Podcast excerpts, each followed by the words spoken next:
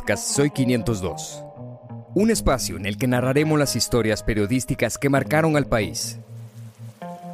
¡Listos! ¡Apunten! ¡Fuego!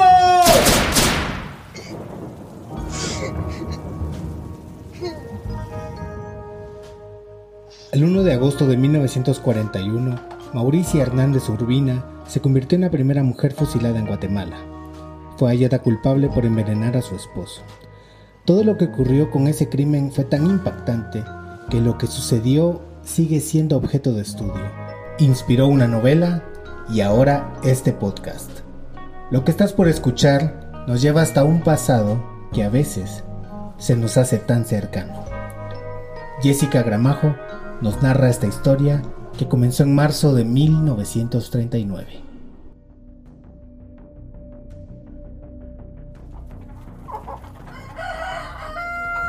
Los gallos empezaron a cantar. Eran las 3 de la mañana de aquel 15 de marzo de 1939. Bartolo García Morán, un campesino que residía a las orillas del lago de Amatitlán, se levantó como todos los días. Se lavó la cara, tomó su desayuno y se arregló para irse a trabajar. Era un día como cualquiera. Transcurría con normalidad en aquellas calles poco transitadas de terracería de la Guatemala de antaño. Aquella Guatemala en la que gobernaba Jorge Ubico. Apenas habían transcurrido tres meses de 1939. El tren hacía su recorrido. Los carruajes jalados por los caballos avanzaban en las pocas calles pavimentadas con hormigón. Minutos después, Bartolo tomó su asadón y agarró su sombrero. Se despidió de sus hijas y de su esposa. Caminaba todos los días poco más de un kilómetro para llegar a los terrenos del señor Emilio Barrera, donde trabajaba la tierra. Eran las cinco y media de la mañana y como de costumbre iba acompañado de Félix, su hijo menor de 15 años. Bartolo murió ese día y su acompañante fue el cómplice. Era el encargado de cargar el tocomate cuyo contenido mató a su padre. El crimen se planificó unas semanas antes. Mauricia Hernández Urbina, conviviente de Bartolo, había tomado una decisión. Quería deshacerse de su pareja. Atrás quedaron esos 20 años de convivencia y de cariño. Aquellos días cuando soportaron las miradas inquisidoras de ese entonces tras decidir vivir juntos sin casarse, y más aún cuando Mauricia era mamá soltera. Ambos habían procreado tres hijos, María Rogelia de 18, Manuela de 17 y Félix de 15, quienes se sumaron a Tomás Hernández, la hija de Mauricia. El asesinato fue planificado con tiempo, pero se necesitaba de la participación de otras personas para que nadie sospechara. Según los medios de comunicación de la época, los primeros en conocer el plan fueron Mauricia y Pedro Francisco García Gessenauer, de 29 años, el aspirante a novio de María Rogelia, la hija mayor de la pareja, quien fue descrita como una muchacha de algunos atractivos personales. Bartolo no aceptaba la relación de Pedro con María Rogelia, por lo que en algún momento se pensó que Pedro había planificado el crimen y que fue él quien convenció a Mauricia de deshacerse de su conviviente debido a que ella y sus hijos sufrían de violencia intrafamiliar. Y deshacerse de Bartolo le dejaría el camino libre. No está claro quién fue el autor intelectual, pero sí se sabe que Pedro fue el encargado de buscar el garrapaticida, un poderoso veneno para los bichos, pero más aún para las personas. No le fue difícil. El joven trabajaba en la finca Rancho Grande, propiedad del coronel Adolfo Mazariegos, donde el tóxico abundaba y se guardaba en un tonel sin ninguna vigilancia. La segunda en enterarse de los planes fue María Rogelia, quien obligó a Pedro a explicar por qué estaba pasando tanto tiempo con su madre. Luego que éste le contó, ella no hizo nada para impedir lo que tenían planificado. El plan consistía en cuartear el veneno con agua y echarlo dentro de un tecomate, el cual era utilizado por Bartolo todos los días para beber y refrescarse cuando trabajaba en el campo.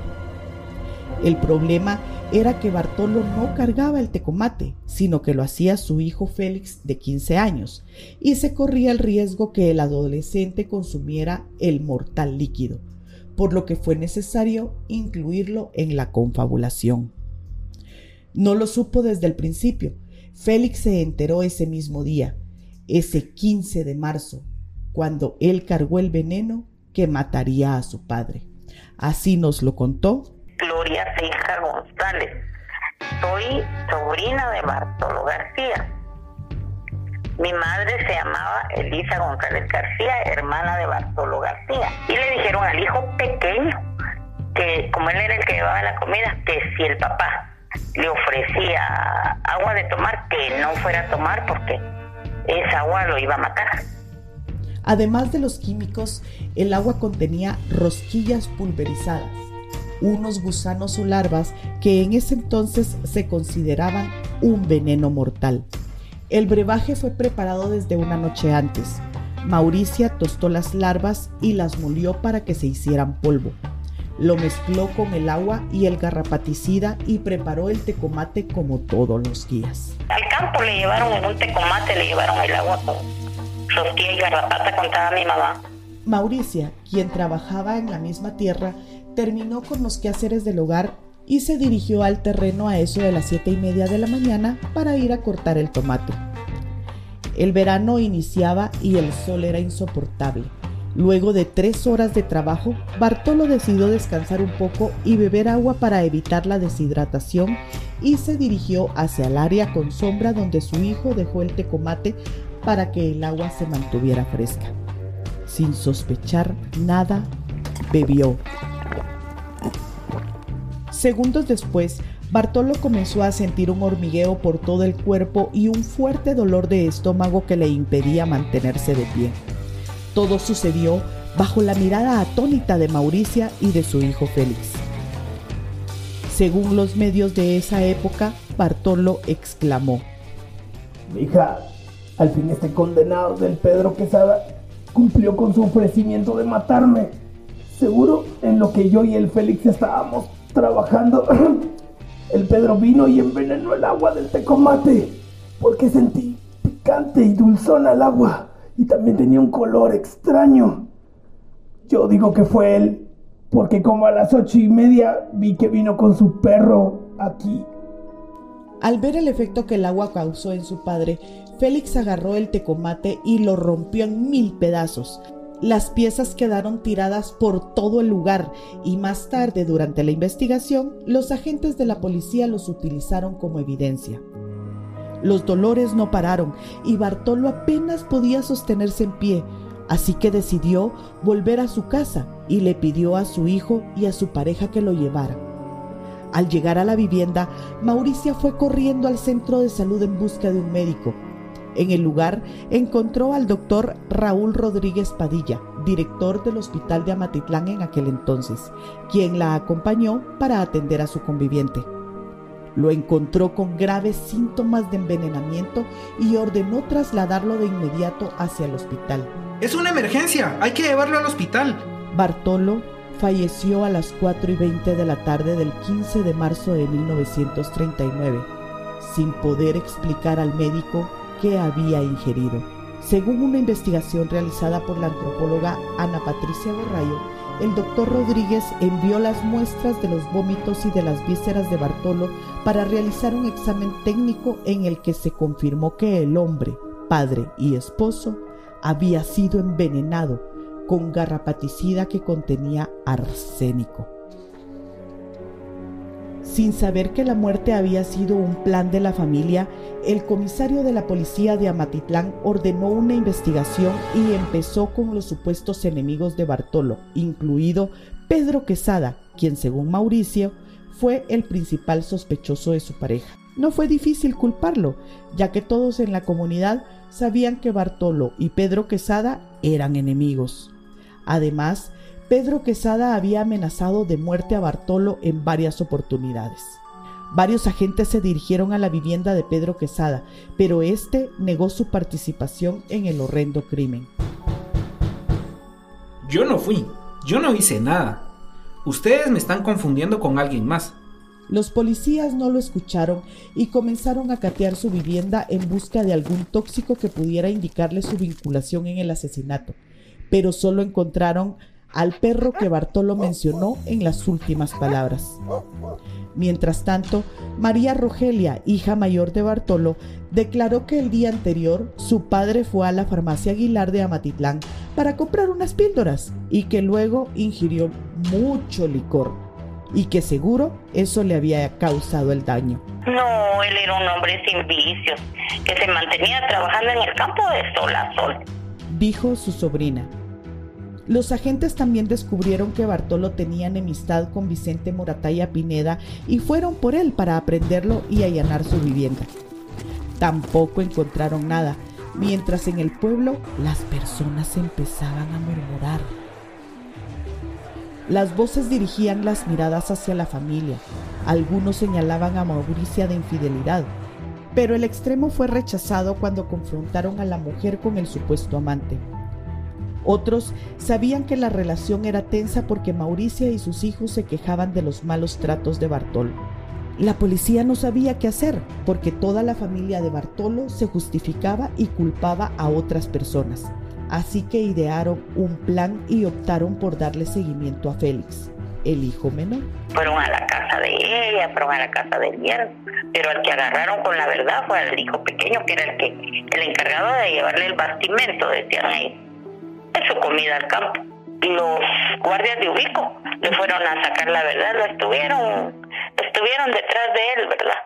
Para sacarle la verdad de la de lo que había pasado. Parece que los los policías de Ubico le tendieron una trampa al pato para que él declarara. Entonces ya el medio bolito dijo que le habían echado rosquilla y garrapata, pero que su mamá le había dicho que él no tomara porque si él tomaba, también él se iba a morir. Con todo descubierto, no tuvieron otra que confesar. Tanto los hijos de Bartolo, su futuro yerno, y Mauricia detallaron qué fue lo que ocurrió y trataron de justificar sus actos. Estaba aburrida de tanto leño, dijo Mauricia a los policías. El maltrato fue respaldado por su hija Rogelia, quien aseguró que tenían cicatrices de tantos golpes recibidos. No, ella no era víctima de violencia intrafamiliar, jamás. Él era bueno con ella, no le digo que él la tenía en su casa, no la dejaba trabajar, él las cuidaba, las apoyaba. Si la recibió con una hija y él solo se mantenía trabajando en el campo, mm, me imagino que tiempo para llegar a maltratar y todo, si no, si era un hombre sin vicios. Negó con insistencia Gloria González, sobrina de Bartolo García, quien asegura que todo fue planeado por el yerno de Mauricia, Pedro Francisco García Gessenauer, para quedarse con las tierras de Bartolo y con su hija, pues Bartolo se oponía a su relación.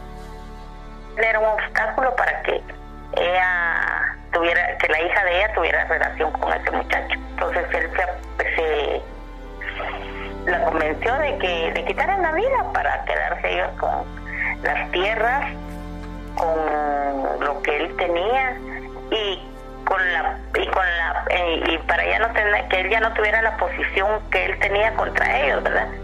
Gloria González asegura que Bartolo, su tío, poseía varios terrenos a la orilla del lago de Amatitlán, según las narraciones de su madre, quien falleció en el 2020 a sus 91 años. Tenía propiedades a la orilla del lago, pero sí mi mamá contaba, mi mamá decía, ay, decía, nosotros seríamos dueños de esto, porque eso era Bartolo bien. De acuerdo con los reportes de prensa de esa época, Mauricia aseguró en el juicio que Bartolo tenía 100 quetzales guardados para hacer reparaciones a su casita, mientras que su yerno indicó que sabían que él poseía como 800 quetzales. El evento fue hace 83 años. Ahora 800 quetzales podrían parecer una nada, pero en ese entonces el salario mensual de la Municipalidad de Guatemala era de 24 centavos diarios, es decir, 7 quetzales con 20 centavos al mes, mientras que la cajetilla de cigarros costaba 2 centavos, las entradas al cine 25 y por viajar en el transporte público se pagaban 3 centavos. Durante el juicio no hubo parte pidiente, pero hubo una razón. Ellos eran ya huérfanos, que primero murió el papá y después eh, la mamá no tenía recursos, ni dinero, ni nada. Y parece que empeñó una propiedad donde los habían dejado por 100 quetzales en ese entonces y se la quitaron. Y ellos se quedaron como que posando, entendía yo. Y la mamá de la mamá de ella contrajo gangrena, porque como era descalza, se le metió una en su pie con contrajo gangrena. Y a Bartolo pues ya se puso a trabajar y ya consiguió mujer y se fue de ellos, ¿verdad? Sí, en diferentes familias. Aunque Bartolo trató de mantener una relación con sus hermanos menores, Elisa, hermana de Bartolo, contó a sus hijos que Mauricia se los impedía. Como ellos eran hermanos de él, ¿verdad? Y él entonces les enviaba alguna ayudita o cosas así. La tal Mauricia ya ni dejaba que se acercara a sus hermanos. Perdieron el acercamiento a él porque ella ya no dejaba.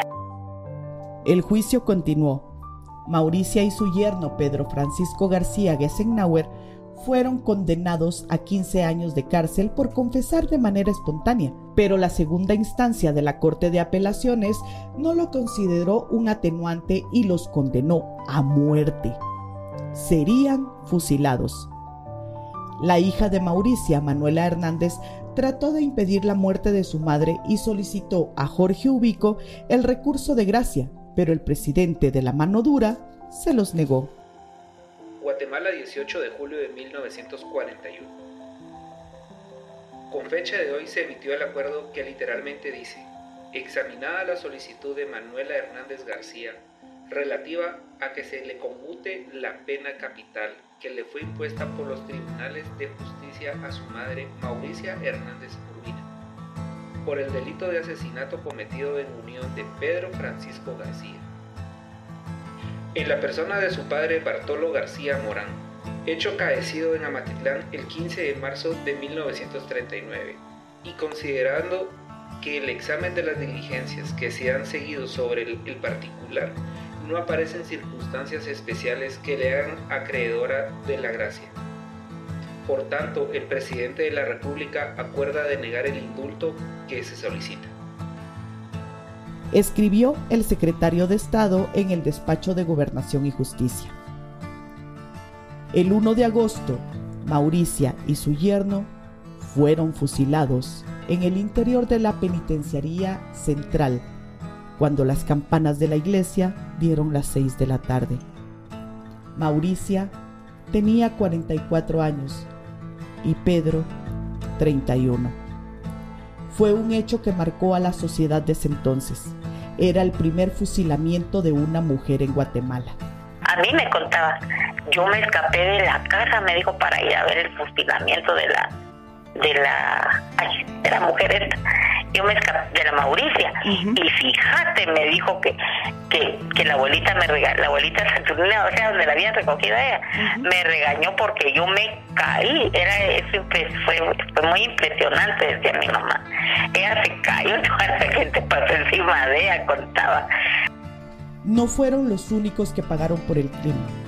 Por su participación María Rogelia novia de Pedro y Félix, el joven que cargó con el veneno que mataría a su padre, fueron condenados a 10 años de prisión en la correccional de menores. La más beneficiada con todo lo ocurrido habría sido Tomasa, la hija de Mauricia y entenada de Bartolo. Según Gloria, su madre le aseguró que ella, Tomasa, se quedó con las propiedades y el dinero de Bartolo. Y la que se quedó con la propiedad y todo fue la, hijastra, ¿verdad? Quisieron reclamar algo, pero ya no, ya no se pudo porque en ese tiempo ellos eran ignorantes y las leyes pues no los ampararon ni nada los hermanos menores. Entonces la que se quedó con todo fue la hija de Mauricio. Los años pasaron, la pena de muerte para las mujeres fue eliminada en Guatemala. Hasta el momento, se desconoce si Mauricia fue una víctima de violencia intrafamiliar una mujer que cansada del abuso físico, psicológico y sexual, decidió enfrentar a su opresor tomando la ley por sus manos. O fue una mujer que buscó la oportunidad junto a su yerno para quedarse con sus propiedades y su dinero. En tanto, Elisa, la hermana de Bartolo, creció con dolor en su corazón. Quiera que no, los hermanos siempre tenían ese dolor en su corazón porque era su hermano, ¿verdad? Y quiera que no crecieron con eso. Escrito por Jessica Gramajo y Alexis Batres. Narradores: Jorge Rojas, Picapaz, Jessica Gramajo, Alexis Batres. El resto del equipo de Soy 502 está conformado por Freddy Hernández, Marilyn Álvarez, Verónica Gamboa, Heidi Loarca, Isabel Díaz Sabán, Javier Miranda, Sara Brand, Eleonora Cobar, Selene Mejía, Cindy Alonso, Gustavo Méndez, Jessica González, Wilder López. El jefe de redacción es Mario Cordero, el gerente general Danilo Sicajal.